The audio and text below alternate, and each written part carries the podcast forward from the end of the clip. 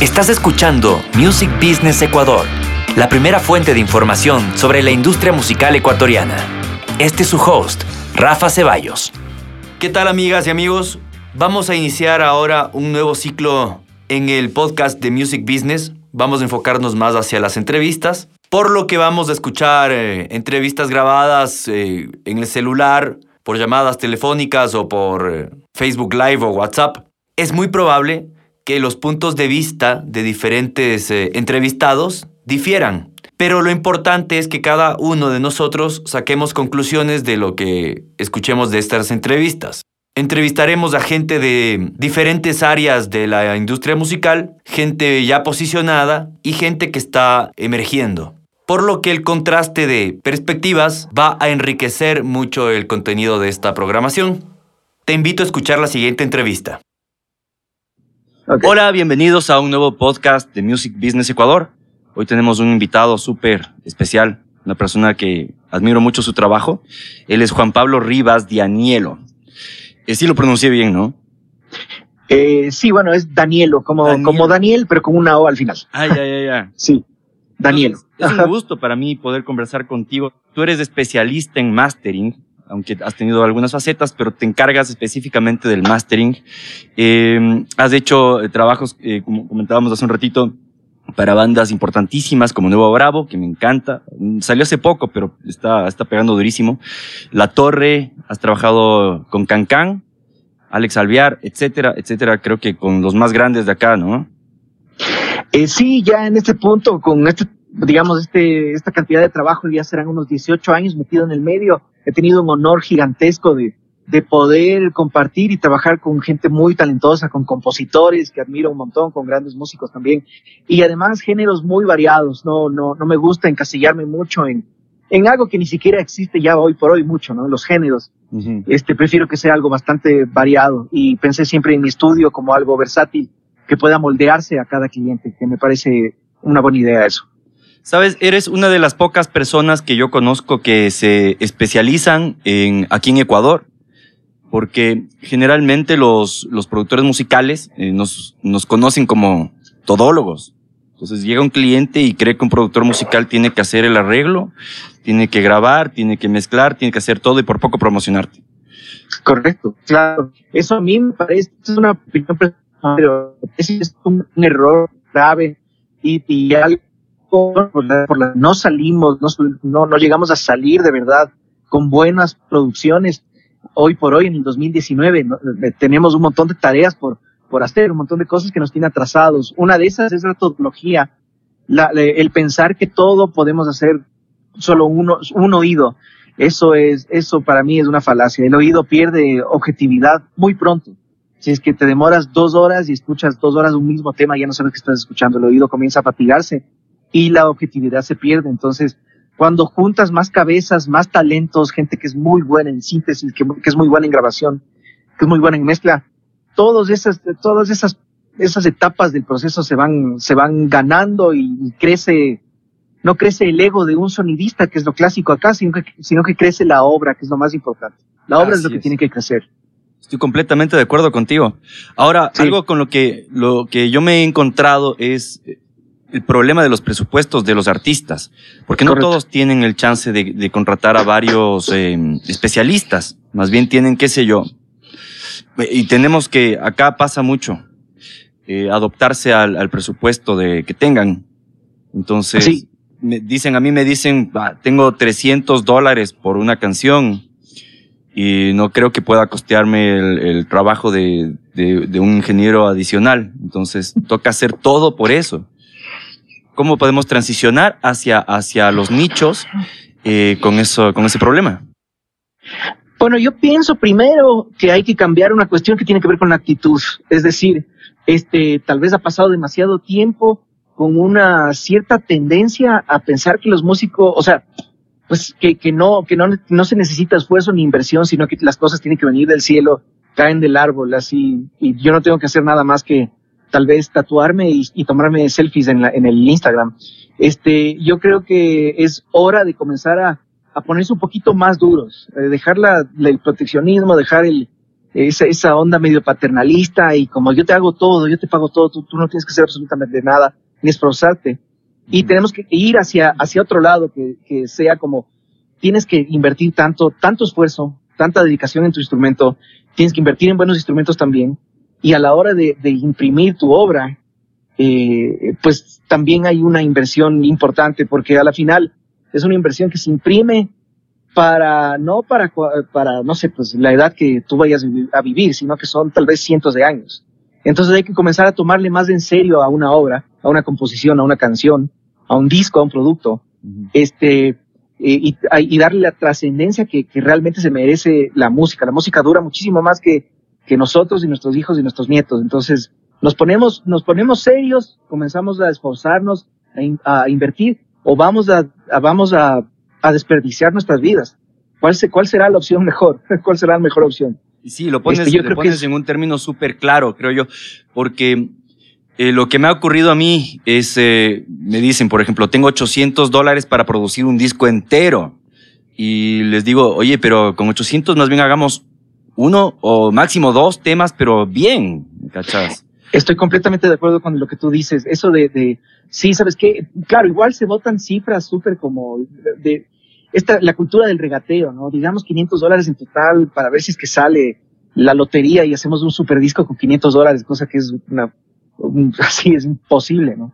Pero, pero es muy cierto lo que tú dices. Mil veces mejor ir aprendiendo en el estudio, eh, enterándose qué nomás pasa en mí, en, en mi ejecución de mi instrumento, porque muchas veces pasa que así pongas los micrófonos más caros, la batería simplemente no suena y no es culpa del ingeniero, sino es culpa del baterista. Prefiero mil veces que eso se, se, enteren, como tú dices, con dos temas, eh, entren al estudio, se, se, se, cultiven un poco más, se joven en el estudio, se, se desayunen los, las novedades que tengan que desayunarse y volver, como tú dices, con más, tal vez un poco más de inversión y con más experiencia, otra vez al estudio hacer unos segundos, dos temas.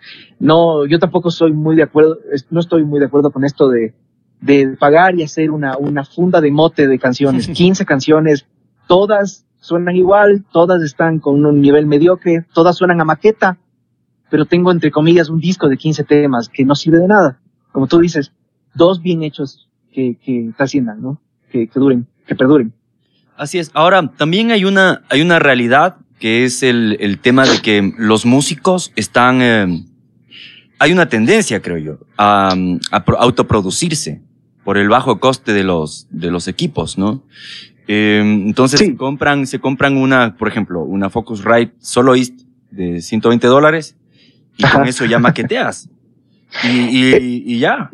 Con eso Pero claro, yo creo que hay que tra trazar una línea súper clara entre maquetas. Las maquetas son importantísimas. Uh -huh. Si yo fuera baterista, yo debería comprarme por lo menos una interfaz Focusrite de unos, de unos 16 canales y, y, y una, un paquetito de micros no tan caro y grabarme todos los días hasta sentir que mi batería y mi performance ponchea y golpea y, y suena de verdad. Uh -huh. Y esas maquetas son importantísimas, solo que la, tracemos una línea muy clara entre maqueta y producción de verdad entre una preproducción y una grabación de verdad. Entonces, sí, yo, yo estoy de acuerdo con las, con estos, estos, estos estudios más caseros donde el guitarrista se graba todo el día y tal vez postea cosas en YouTube, en, en Facebook. Eso está muy bueno, pero, pero eso es una maqueta. Sigue siendo, como tú dijiste, es una maqueta. Hay que, hay que trazar también una, una línea y decir, ok, para un disco de verdad necesito una cadena electroacústica distinta. Claro, claro. Ahora, también depende del tipo de música, ¿no? Eh, yo recién estaba escuchando una chica, no sé si tú has eh, escuchado, se llama Billie Eilish. Eh, sí, claro, está como que ahorita en boga un poco. Está ¿no? en boga, está durísimo pegando. Sí. Y se produjo con el ñaño en la casa, ya, con una interfase modesta, todo, todo en casa, pero lo que hicieron fue mandar a la postproducción a otro, a otro lado. O sea, no lo hizo todo el ñaño. O sea, se grabaron y se hicieron toda la cuestión de preproducción en la casa, pero mandaron a mezclar y a masterizar a otro lado. Eh, ahora, eh, sí, sí, cuéntame. Perdona, eh, sí, yo, yo creo también, a veces nos dejamos llevar por alguna historieta de, de algún, de algún artículo en, en, en el internet, ¿no? Yo, yo, he escuchado así como, sí, el, dicen el rumor que hay unos ingenieros que ya solo tienen una laptop y suenan increíble. Es como, tal vez hay que tener cuidado con la información. Hoy por hoy hay, se lee cualquier cosa y uno como que se, no sé, pues uno se puede sugestionar fácilmente porque supuestamente alguien grabó solo con un 58, un micrófono SM58 y, y ganó Grammys y en realidad, y, y, la realidad es bastante más compleja. Tal vez se grabó con un 58, pero con una interfaz de 10 mil dólares, que esa parte no se contó en la historia, en el artículo que leíste tú. Primero por ese lado, de ahí, claro, la posibilidad de, de, de en un estudio casero fuera de, del Ecuador, no sé dónde está el, el Billy Eilish y, y, y, su hermano, no sé si es que están en los Estados Unidos, la verdad desconozco. Allá es mucho más fácil pasar tarjeta y, y en 15 minutos tienes en tu puerta una, una, un equipo, pero realmente bueno para grabar bien. Acá todavía estamos con equipos muy, muy amateur, ¿no? Claro. Eso es, eso, o sea, realmente puede ser en la casa, pero puede ser en la casa con unas cosas muy buenas, unos buenos sintes, uno, un buen interfase, unas buen, y una buena oreja también. Es decir, en, en cierto momento la cosa no puede ser tan, eh, ¿cómo, ¿cómo decir esto? Eh, no es que, oh, bueno, a ver, no es que todos tienen un nivel de audiofilia exacto. No, hay mucha gente, muy, unos audiófilos extremos que, que gastan 500 dólares en cables. Y hay otra gente que no es tan audiófila. Y, y eso se nota en sus producciones. Sí, hay una, una como escalera así de, de, de, nivel de talento, ¿no? No es que somos idénticos todos. Entonces, claro, hay, hay gente muy audiófila que compra tres cosas y suena increíble. Claro. Porque, porque es que tiene un oído muy cultivado. Entonces ahí toca hacer unas diferencias entre, entre personas. Hay gente que necesita más, más asesoría de ingenieros de post, como tú dices, te mandaron algún ingeniero de mix tal vez muy bueno, caro, ahí hicieron la inversión y son increíbles. Entonces, sí. claro. Ahora, otra pregunta, igual más así, más hacia lo que tú haces como ingeniero de mastering. Sí. Eh, ¿Tú trabajas más con gente de acá ecuatoriana o trabajas también con gente del exterior? A ver, eh, bueno, obviamente es, es, es, bastante complicado trabajar con gente del exterior, pero he tenido, he tenido el gusto de trabajar con gente de Chile, eh, con gente de los Estados Unidos también y de Francia, de grupos en, Francia también. Eh, y también de paso con ingenieros, eh, en este caso un ingeniero francés y, y, un ingeniero chileno también y un ingeniero mexicano. He hecho, he compartido créditos, digamos, y hace poco tuve el chance de irme a Ciudad de México y, con, y conocerle a este ingeniero mexicano que se llama Andrés Chano, con el que hemos compartido créditos, él de mix y yo de mastering, pero no nos conocíamos, entonces fui y nos conocimos. Entonces ha habido ese tipo de trabajo. Es bueno saber que, que, se, que se mezcló una producción ecuatoriana en México y se produjo en México, pero se, pero se masterizó en Ecuador. Uh -huh. Eso, eso es, eso es, es muy algo interesante, que, no es, que es no bueno es muy saber. común. Ajá, no es muy común. Pero ¿has notado Sí, alguna diferencia entre, entre los ingenieros eh, mexicanos, por decirte, o internacionales, en la forma en la que te entregan el, el producto para que tú empieces a masterizar con, con los nuestros? Aló. ¿Aló? ¿Ahí me escuchas? Sí, perdóname, es que me entró una llamada y no sabía cómo, me estaba pitando el oído y no sabía cómo cancelarlo. Ok, No, no te preocupes. eh, listo. O sea, Eh, ¿notas dime, alguna diferencia entre los, los productores eh, internacionales con los ecuatorianos? ¿Crees que estamos atrás de alguna manera o que sí están más o menos al, al nivel? Yo pienso que, bueno, hay, hay niveles impresionantes. Hay unos, otra vez, vamos, de esta como, de estas categorías casi infinitas. Es decir, no sé, pues artistas muy conocidos por nosotros tampoco tuvieron el presupuesto igual que, no sé, pues, que otros más arriba. Entonces, bueno, hay, hay, hay mezclas que cuestan 10 mil dólares, un solo tema, y, y bueno, y, y cualquier cosa en el medio. Entonces, imagínate lo difícil que es. Más lo que yo, lo que yo trato de, como que de hacer énfasis, más de, más que, que calidad y, y estrellas en la, en la chaqueta y Grammys, a mí me gusta enfocarme en una cosa que es mucho más importante, que es el hecho de, de que el trato acá es mucho más personalizado, hay mucho más respeto por la obra de una, de una persona de acá, sin, sin caer, no, no es que quiero caer en patriotismo Mm. así muy, muy, muy fofo, sino en realidad es más por, porque estoy acá mismo. Y, y puedes tú venir a sentarte acá en mi estudio y me cuentas de tu proyecto, me empapo más de tu proyecto. Y me interesa que pase algo acá, que pase para nosotros, para todos nosotros, algo interesante. Y lo hago bien, lo hago con conciencia. Tal vez no lo hago a la medianoche, cansado, fatigado, después de lo, después de que hice lo más importante, entre comillas, de mi día, hago lo del ecuatoriano que ni conozco.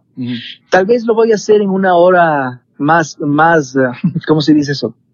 Más estelar, digamos, de mañana. O sea, voy a, voy a preocuparme de, de, no, de no hacer trabajos muy, o, no le voy a dejar a mi pasante que haga, porque ha pasado que mandas de Argentina a un famoso ganador de Grammy y el que te masterizó es un pasante y tú no tienes ni idea, solamente que te pagues un ticket a, a, Buenos Aires. claro. Claro, aunque, aunque siempre con la supervisión, imagino, del, del dueño del circo.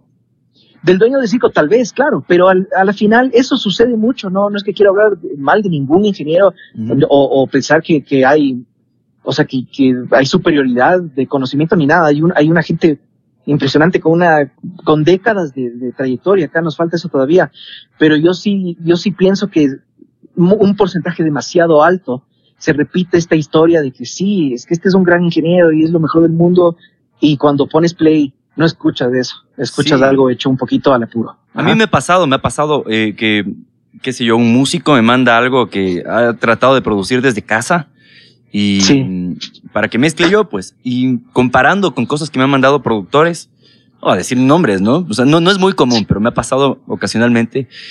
Ha estado mejor producido lo que hizo el músico, ¿no? Es, es raro. O sea, no, no siempre. Ah, pero por supuesto, por supuesto. Yo, yo igual estuve en un estudio hace poco de un colega es excelente en, síntesis y tiene un gran estudio, un trabajo acústico muy bueno. Y él hizo una grabación de alguien igual, un artista de Guayaquil, y sus, sus premezclas antes de la mezcla, uno, unos bounces después de la grabación, sonaban increíbles. Y mandaron al estudio más rimbombante en alguna parte de los Estados Unidos, donde el ingeniero tiene todas las fotos con Carlos Vives y las fotos de los Grammys y, la de toda, todas las estrellas en la chaqueta y vino un pedazo de plástico, básicamente. ¿Cómo me explica de eso? ¿Cómo es que, cómo es que los bounces de mi amigo suenan mucho más orgánicos, mucho más grandes? Y este mix master que de Lace les costó mucha plata, vino, pero hecho un, era, era un adefesio. Y, y esa parte lo hacen, lo hacen con puro Tiene un lado un poquito más oscuro que es el hecho de entregar tanto dinero a alguien que no hace bien tu trabajo, no, no, no lo hace con, a conciencia tu trabajo, cuando hay gente acá que tal vez necesita más de ese dinero para invertir y lo va a hacer mejor. Exacto, exacto, que lo hace con más cariño. Porque quizás ellos reciben demasiados proyectos, ¿no? Y, o, simplemente no, no tienen afinidad con lo que estás haciendo. Eso es correcto, claro, si, si en, mi, en mi currículum están todas estas personas y tengo fotos con, con miles de gentes famosas y no conozco ni siquiera el Ecuador y me escribe alguien de Ecuador, yo no sé, habrá, una, habrá una, un porcentaje alto en el que no se trate tan a conciencia tu trabajo.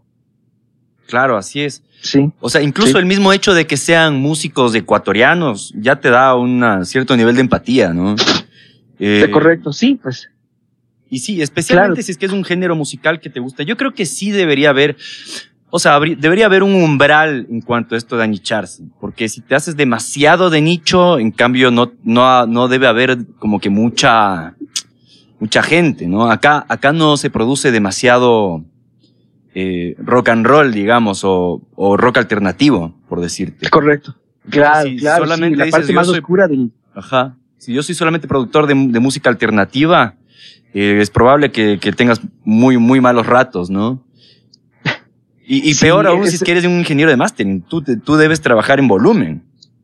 Yo le veo, yo le veo al, al, al mastering como la parte tal vez más más versátil, porque es una cuestión muy, eh, muy enfocada a, optimizar la música para la vida real. Y la vida real que son, son los celulares, los autos infinitos, los audífonos infinitos que están ahí, afuera. Esa optimización tiene una, una parte súper objetiva, sea metal extremo, o sea, hace muy poco vino una banda de, literalmente el género se llama porno gore. Y, y, también, sí, correcto. Y, de paso con el reggaetón y, pasando por el reggae, y el pop y todo lo que ha pasado por este estudio, todos necesitan esa optimización, eh, ese, ese puente entre un estudio y la vida real, que es el estudio de mastering. Entonces, me parece que en este campo uno puede ser versátil, puede tener, si es que tiene ese talento de moldearse a cada gusto, porque uf, cada, cada gusto es tan distinto, este, uno, uno puede, lo puede lograr. Sí. Lo puede lograr. ¿Y tú qué tanto tienes que ejercer el trabajo como de, de corregir algo de la mezcla o siempre que te llega algo que simplemente dices, eh, no, no va a funcionar, lo regresas para el ingeniero de, mezcla? ¿O, si tratas de arreglar cosas ahí en el mastering? Hay, hay cosas que son eh, reparables y hay otras que, que yo siempre insisto a veces, no sé, tal vez ya, ya se, me vuelvo un poco intenso con el ingeniero de mix, pero, le, pero trato de, de, exigirle al ingeniero de mix que de, que de él, que es parte de mi cimiento, la grabación es el cimiento mismo, y, y las paredes de mi edificio son la mezcla, digamos. Yo necesito que no se me caiga ni, ni el edificio, ni los cimientos, ni mis paredes. Entonces necesito que esas dos cosas vengan lo mejor posible.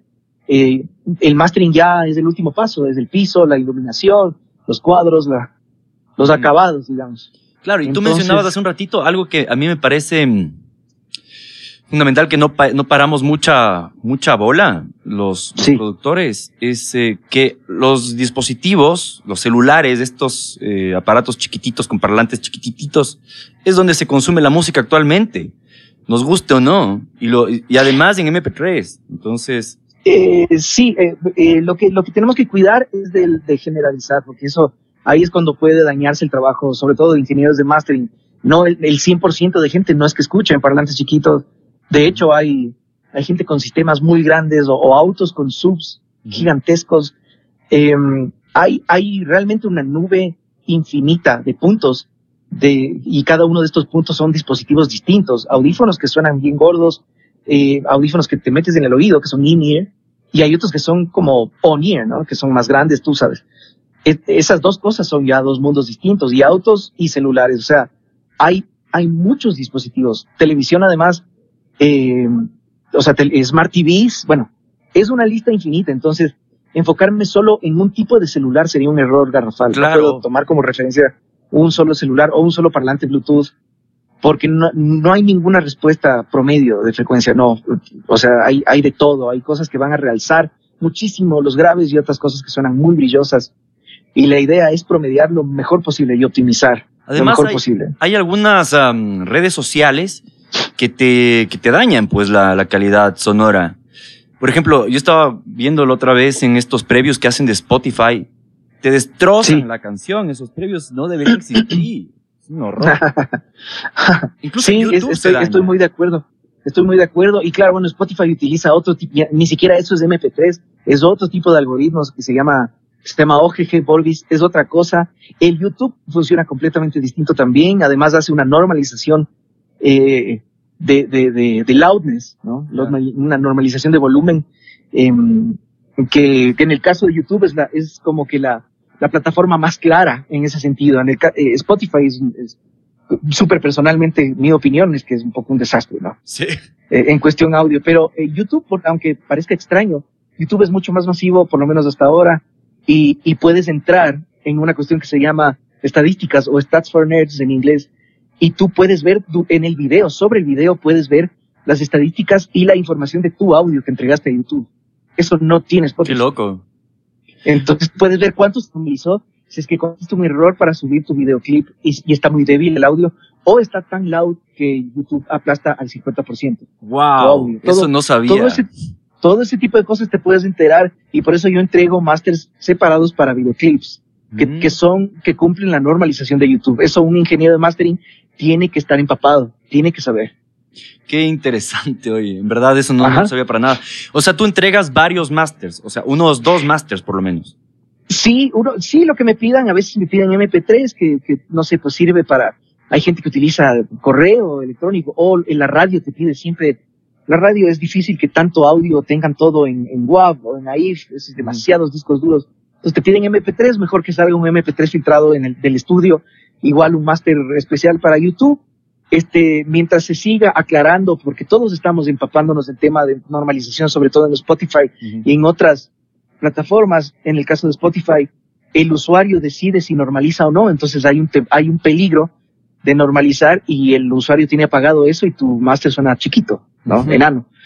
Entonces, en el caso de Spotify sí tengo mis, mis temores, pero, pero entrego por lo menos un MP3, un WAV como calidad CD, digamos, eh, y además un YouTube. Ajá. Qué maravilla. Oye, y me parece súper importante que, que menciones todo esto para que, bueno, los músicos que escuchen esto se den cuenta que el trabajo de mastering no es solamente coger y poner un compresor o un limitador al final de la mezcla. Es muchísimo, muchísimo más complejo. Es por esto que no puedes pretender que alguien haga un trabajo por 100 dólares. O sea, no se puede pretender esto. No, eh, totalmente de acuerdo, es imposible. Hay, hay demasiado tiempo invertido y también herramientas que son caras y salas acústicas que tienen una inversión de, de, una sala acústica es una cosa de verdad, es una cosa muy cara. Y, y eso, y eso se, se, traduce en un buen trabajo. Y, y claro, como tú dices, de hecho, ahora que me, que me hablas del, del limiter, el clásico limiter que le sube el volumen a, a, a, la música, esa es la parte en la que menos me preocupo yo. Yo casi no le siento ni le pienso al limiter. Es, es, son tantos procesos, como tú dices, tantos procesos importantes antes de eso, que, que el limiter es, es, un, es un, un paso así, el, el 5% de todo lo que es un máster, en verdad. Así es, o sea, bueno, yo no Sí. conozco tanto del mastering como tú, pero entiendo que es para colorear y, por supuesto, eh, verificar que suenen bien en varios dispositivos, hacer que suene más grande, si dado el caso, ¿no? Exactamente, o sea, ¿tú qué procuras con un mastering? Digamos que te, que te envío yo ahora un trabajo de, de- que he estado haciendo para un cliente. ¿Qué, qué, qué procurarías con eso? Yo creo que una, una recomendación súper, no, no metiéndose en la parte árida, técnica, yo pienso que una mezcla, mientras más dinámica es, mientras mejores transientes, sanas tiene, mientras más profundo está y mientras más generoso está el estéreo, LR, esa, esas como que tres cosas Ya. eh, son como que básicas para mí. Cuando me entregan un mix que está muy aplastado o peor, colorean con límites y con compresores, el- a mí me atan de manos en el estudio de mastering. Yo prefiero que le dejen a- al compresor de mastering que tengo yo a que haga ese, ese, esa compresión y no un plugin bajado del internet. Entonces prefiero mil veces que esté libre de, de esos procesos en el estéreo, completamente libre, que las transientes estén sanas, no estén, no haya clips, no haya saturaciones, que se siente el punch desde el, desde el, desde el track, desde la mezcla, y haya todo esto que te digo, profundidad, transientes, punch, estéreo, Perfecto. y eso. Sí, Maravilla. Ahora, Sí. la, la tendencia de lo que he visto, porque al mezclar también eh, es importante, dependiendo del género de música que, que toque mezclar, yo procuro que siempre me toque algo tipo rock o rock alternativo. Y tengo mis referencias, ¿no? Me dicen, quiero sonar más o menos como Pearl Jam de los del 94, alguna cosa así, ya. Entonces me bajo eh, Pearl Jam y, y veo más o menos cómo, o sea, veo también, ¿no? Escucho y veo cómo está, cómo está ese, ese trabajo. Y noto que está súper comprimido, pero a medida que va au- aumentando el tiempo, veo que hay más compresión todavía. No sé, no sé si, si, si estoy equivocado ahí, pero noto que los, los trabajos, eh, mientras más modernos son, hay más, más limitación, es como que más comprimido todo. ¿Es así o? pienso o no? que pienso que esa, esa curva está comenzando a bajar y yo creo que el, el pico extremo de, de, de, de compresión, de sobrecompresión y de, y de guerra de volumen, yo pienso que eso ya pasó, esperemos. Yo pienso que estuvo desde el 2000 hasta el 2010 un- una época bastante nefasta para el mastering, Ya. pero estamos, creo, saliendo de este, de este hoyo negro y se está comenzando a respetar la dinámica de la, de la banda. Claro que se, se habla de estos términos un poquito molestos que son como competitivo, cosas así, pero, pero se, se trata de no destruir a- al, al tema en el mastering. Y, y esto de las referencias es un tema muy importante, es un arma de doble filo grave, ¿no? Porque, porque Pearl Jam así haya grabado en el 94, grabó con unas, grabó con unas condiciones que acá son imposibles. Ajá. O o sea, es, es un nivel de producción impecable. Yo estaba escuchando la otra vez un tema de Fleetwood Mac del 90, del, perdón, del 77, un año antes de que yo haya nacido, y suena diez mil veces mejor que cualquier co- cosa que se ha hecho en todas estas décadas en el Ecuador. No hay algo que suene así.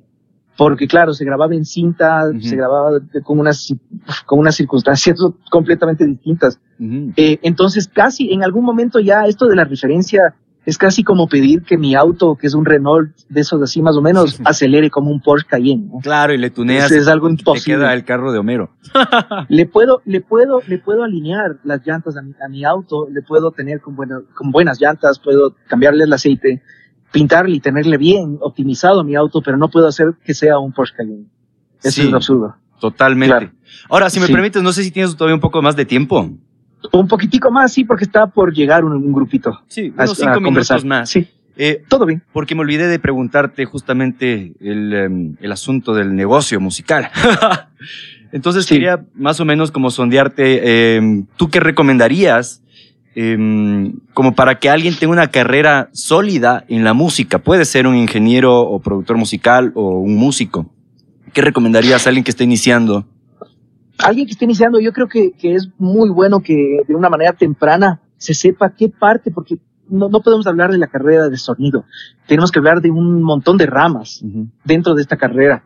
Es una carrera que tiene muchas ramas y yo, a mí me parece que sería importante que desde joven se sepa qué rama es la que más te llama la atención, en la que más te sientes como pez en el agua, en la que más sientes que vas a explotar tu, tu talento e ir por ahí y probar, porque yo también estuve muchos años probando, estuve mucho en, en vivo, hasta tuve un honor gigante de girar con grupos y viajar mucho y hacer hasta monitores, que, que nunca me gustó. Sí. Y después me fui a la grabación, que sí me gustaba, pero, mm, o sea, pero eso de tener demasiada gente y demasiado ruido en el estudio nunca, nunca me llegó a. La mezcla es algo que me gusta y, y no, de, es lo, lo, que más falta más en ese nicho, en, ese, en parte de rama, sonido. Y, y ya eso, claro, lo más posible va a ser bueno porque se enfoca la, la, la, digamos, el esfuerzo y la energía en un, una sola de las ramas y te haces muy bueno, muy bueno en esa rama, pienso yo. Es muy importante eso, lo que dices. A mí me, me, me, me ha sido muy complicado eh, anicharme, porque me gustan tantas cosas. Sí, claro. Entonces, claro. Eh, pero sí, en realidad creo que la especialización es el camino, estoy de acuerdo con eso. Eh, y, trans, y hacer la transición, una transición inteligente hacia eso, porque si es que estás, estás muriendo de hambre y alguien te llega a, grabar y vos no quieres grabar, tienes que grabar, ¿no? Entonces. Claro, por supuesto. No, no, no hay que, no hay que tampoco ser, eh, sí, exacto, no, no, como que completamente fuera de la realidad, eh, pensar así como quimera ya, y uh -huh. pensar que no hay necesidades de pagar cosas y cuentas y deudas. Claro que sí. Hay un momento en que dices, bueno, toca hacer esta cuestión Claro. Hay que hacerlo, o algún jingle o alguna publicidad. Es que toca, toca ser también adulto y pagar las cosas, por supuesto, pero sí, o sea, simplemente pues, eh, si es que un, si una persona es muy buena componiendo, uf, sentarse a componer, porque ese es un talento increíble, yo no lo tengo. Yo admiro demasiado a los que son unos, unos grandes componiendo, entonces, no perder el tiempo en, ah, que estoy grabando y estoy haciendo esto y lo otro, siéntate a componer para que salga un gran hit, eventualmente. Es más probable. Que una que forma, eso, ¿no? forma adecuada de, trans, eh, de, de, pasar a esto de los nichos es como, ok, voy a dar servicios de esto y si es que necesito, eh, qué sé yo, algún rato grabar algún género musical que no es de mi agrado, que no es de algo que yo quisiera mi nicho, pues lo voy a hacer. Pero cuando ya tenga suficiente flujo de, de ingresos y de gente, voy a ir a empezar a despachar a estas personas que están haciendo este género musical que no me agrada y voy a enfocarme a lo mío. Sí, si es que eres bueno en, en lo que haces, eh, te van a comenzar a llamar. Eh, así tengas, tengas, ni siquiera una red social importa en este momento. En este momento lo importante es así que te recomienden, que te llamen. Y si es que, y si es que saben que uno es bueno en algo específicamente, ya yo creo que es fácil que llegue ese momento en el que se, se pueda, como tú dices, decantar el trabajo y decir, esto ya, esto no, no quiero hacer más. Y, y, y quiero solo hacer cosas que me vayan a satisfacer más. Sí, y una última sí. pregunta. Esto, eh, más o menos como para, para instruirnos, si es que quieres compartir esto, tu modelo de negocio sería como de rec bajo recomendaciones. Y supongo que eso ha tomado muchos años en desarrollarse, porque tú mismo me dices que, eh, al menos en tu caso, no, no parece girar en torno a las redes sociales, sino más bien allá las recomendaciones de tanta gente que ha trabajado contigo. Es un, es un tema que eh, ahorita yo solo te puedo decir que estoy en un momento de, eh, no sé cómo decirte, de, de, de reflexión, a ver, de, de un poco de, de, sentarme a pensar qué mismo es lo que quiero con este tema de, de hacer posts de internet todo el tiempo, que no he hecho. Uh -huh. O sea, voy algunos meses que ya dejé de hacer, me, me aburrí de eso, pienso yo. Eh, tal vez estoy en un momento de transición que no sé qué va a pasar. Uh -huh. eh, algún momento dije, oh, sin página web, ¿qué, ¿qué pasa? Pero ahora ya no pienso igual. Ahora conozco gente, colegas míos, ingenieros de sonido que son unos capos y productores que son buenísimos, que ni siquiera se les puede encontrar. A mí se me puede encontrar, pero hay gente que ya se deshizo de sus redes y le va increíble. Entonces, me parece muy relativo, ¿no? No me parece una ley que tenga que estar tomándome la selfie y el post o la historia de Instagram cada cinco minutos para tener trabajo. Creo que eso es algo que no están, no están ley. No están así. Quizás lo eh, más en mi caso ha sido es relacionarse, además de tener una buena, una buena carpeta, relacionarse. Entonces, salir, conocer músicos, me, refiero a los músicos y a productores que están iniciando, ¿no? Salir, conocer gente, mostrar lo que haces y, y, así empezar a crear, a generar tu carpeta. Sí, mostrar, mostrar de alguna manera, sí, eso algún rato pensaré en hacer como una, un demo de, de, de temas. A la final, igual me pasa que, que pasan seis, seis meses y el, y el máster quizás hace seis meses no me gusta en lo absoluto, porque cambié un montón de cosas. Entonces, la carpeta siempre queda como un pendiente porque lo quise hace un año, no quiero volver a poner play nunca más, porque no me gusta, porque siempre estoy tratando de exigirme y cultivarme y, y, como que cambio mis, mis procesos, digamos.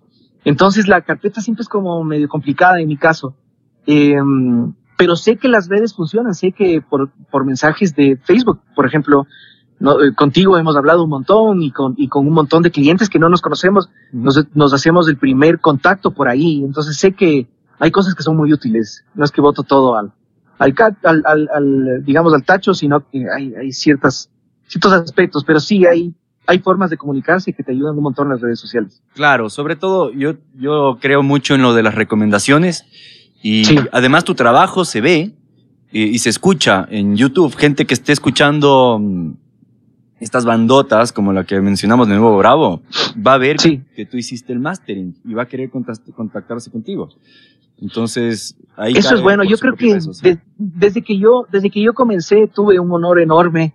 Eh, no sé si suerte o tal vez es un poco también de criterio de, con, o sea, de, de decir, esta música, quiero hacerme por lo menos amigo de esta persona eh, buenos músicos desde el principio, decir, esto es buena música, esto realmente, poder, poder mirar, reconocer a, la gente que tiene un talento y tal vez juntarse con esa gente con talento. Yo, yo tuve, un, eh, como te digo, el honor enorme de comenzar con Sally Mileto mi, mi vida, mi carrera de, sonido, meterme en el estudio con ellos y eventualmente me fui a, hacer un poco de, en vivo con ellos también. Eh, a la final hicimos tres discos con los Sally Mileto y, y, claro, ellos, ellos se subían al escenario y los tres sonaban increíble. El sonidista o no, casi. Eran tan buenos que, o sea, había una química tan brutal entre esos tres musicazos que yo hacía poco para que suenen tan increíble como sonaban. Entonces eso, claro, eso me ayudaba a mí también, el, el haberme juntado con unos músicos tan buenos. Pero eso ya te hace parte de la gran historia, porque ya es gran, ¿no? Decir Sally Mileto no es poco, es parte de la gran historia de la música ecuatoriana.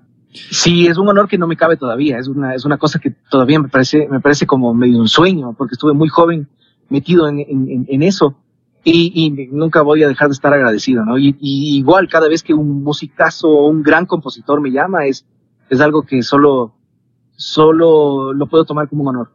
Genial. Hermano, tú dime cuándo ya tengas que, que separarte de esta, de esta llamada, porque yo puedo seguir conversando, ¿no? claro, sí. Yo creo que ya a las, ¿qué son? A las 3 y 45 están ya, estarán acá los, los grupos, unas tres minuticos. Ok, la última cosa. Eh, yo noto, y creo que nos pasa mucho a la gente que está creativa, a la gente creativa. Eh, somos muy tímidos, al menos hasta ir agarrando viada con el tema de, de nuestras producciones y de nuestros trabajos. Creemos la mayoría de los casos que no somos suficientemente buenos, ta, ta, ta. ¿Qué tú dirías de esta gente que anda así como medio indecisa de, de su talento y de, y de lanzarse? Yo pienso que a veces hay un temor de que alguien te diga algo que no te gusta escuchar. Es decir, a mí me ha pasado experiencias en, en los que, no sé, pues ha venido un músico que tiene en, en papel muchísimos años en el medio, pero que no, no pudo grabar digamos, por ejemplo. Y, y, y yo veo eso como un reflejo de, de, de, como que, no sé, hay un temor de decir las cosas, como yo siempre hago una analogía del médico. El médico no se da las vueltas cuando tienes algo, te lo dice. Mm. El, el, médico te dice, verás, viejo, tú tienes, siéntate un ratito, tienes esto. y esto es lo que va a pasar. Sea bueno, sea malo, te va a decir clarito con cuatro palabras. Eh, eso, ese diagnóstico súper casi como que te, que te asombra o que te puede hasta, hasta afectar mucho. Eso es importantísimo. Es importante que se vean en el espejo sin, eh, sin, sin, o sea, digamos, eh, sin, eh, ¿cómo se puede decir? eh, o sea, tal cual, una, una, una radiografía sin, sin mentirse, realmente con toda la verdad al frente tuyo y, y, y darte cuenta todo lo que tienes que mejorar y sentarte a, a darle duro a la composición o al instrumento o al equipo, si es que eres ingeniero de sonido, este, realmente hacerse esa, esa, esa introspección, sería, no sé, este, y, y sin miedo decir, ok, todo esto me falta y ponerse a trabajar. Entonces ahí también llega un poco la seguridad. Es decir, hay, hay veces que, que, que yo creo que soy un musicazo porque me aplaudieron en, en, en, un concierto o me gritan las chicas, pero, pero no es algo más profundo que eso. Y por eso hay estas inseguridades. Yo creo que hay que, hay que portarse realmente muy serios, de verdad, y ponerse a trabajar y a esforzarse durísimo porque no hay otra manera. No hay otra manera. Y más allá de los títulos, creo yo, ¿no? Creo que no, no está mal estudiar para nada y, y, si es que hay chance de seguir esto por una, a través de un, una universidad o algo así, genial. Pero al menos creo yo que puedes aprender esto. La música no es tanto así como, como un médico. Si bien necesitas alguien que te diagnostique profesionalmente, eh, creo yo que tú puedes aprender actualmente bien por internet o, con profesores eh, independientes y tal. ¿Tú qué opinas de eso? Ah, yo estoy de acuerdo. Eh, no, no necesariamente en el aula está todo el conocimiento. Para nada. Simplemente tienes que salir. En mi caso fue más que nada lanzarme al agua uh -huh. y lanzarme a la cancha también. Eh, un día, un día X, Sally Mineto me dijo, loco, no hay nadie en la consola. Tú hiciste el disco, súbete. Y esa fue la primera vez que me subí a una consola y me lancé. Eh, y, y, es cierto esto, más que, más que tener un título o pensar que la universidad te va a dar todo, eh, yo pienso que hay que uno comenzar a tratarse, a trazarse un, un camino de un, algún tipo de método, un método que te, que te sirva a ti, pero que sea, pero que nunca jamás le falte esfuerzo a ese método, o sea, que no sea facilista. Así es. Que no sea que te saltes los pasos, sino que, que realmente te esfuerces, pero, pero te pongas un método eh, eh, al final de este año debería poder tocar esto en instrumento, debería poder componer tantas canciones, debería poder invertir en algún tipo de interfase para mi estudio, alguna cosa, algún objetivo más claro, en vez de perder tiempo. Hay gente que, eh, yo pienso que hay gente que, que cree que las semanas son gratis y los días y la salud son gratis. Entonces me, me escriben hoy, digamos, hoy, hoy es jueves, me escriben, oye, estoy listo con mi proyecto, ya te voy a, ya vamos a hacer el trabajo por fin. Y les digo, claro, veámonos esta, esta tarde, a las seis de la tarde. Y pasaron dos meses y no volví a hablar, no, no volví a saber de ellos. Uh -huh. y, y, y, se quedaron dormidos o se fueron de fiesta o, o, o, les dio una gripe y ya se olvidaron. O no se lo tomaron en serio en realidad. No se lo tomaron en serio y, y, creen que van a ser jóvenes para siempre y sanos para siempre. Tal vez sí y tal vez no. ¿Sabes El que tiempo no es gratis. Yo he notado que la mayor traba que tenemos en Ecuador, bueno, no solo en Ecuador, no es, no es porque sea Ecuador tercermundista ni nada. Es, es una falta de cojones. Ya, porque si tú tienes cojones y eres malo, los cojones te van a llevar a que seas bueno en algún momento. Ya, es correcto. obviamente con inteligencia, ¿no? Y, sí. y la mayoría de los proyectos se quedan por falta de, de eso. Por miedo a que te critiquen y tal, te van a criticar. Sea lo que sea que hagas, si eres una persona creativa que hace cosas, eh, arte, te van a criticar, es parte de, ¿no crees? Sí, sí, es parte de ella. Además, el, el, el, trabajo, si no sacas ni siquiera tu primer trabajo, ¿cuándo vas a mejorar? Eh, sácalo, despáchalo y haz tu segundo trabajo y tu tercero y cuarto y vas a comenzar a ver una mejora desde el primero hasta el cuarto y vas a y te, y te va a dar unas ganas de estar metido en el estudio y vas a sacar unas cosas increíbles, pero si ni siquiera puedes despachar la primera cosa, solo, va, solo estás desperdiciando tu vida. Suena muy tenaz, pero es, es la verdad.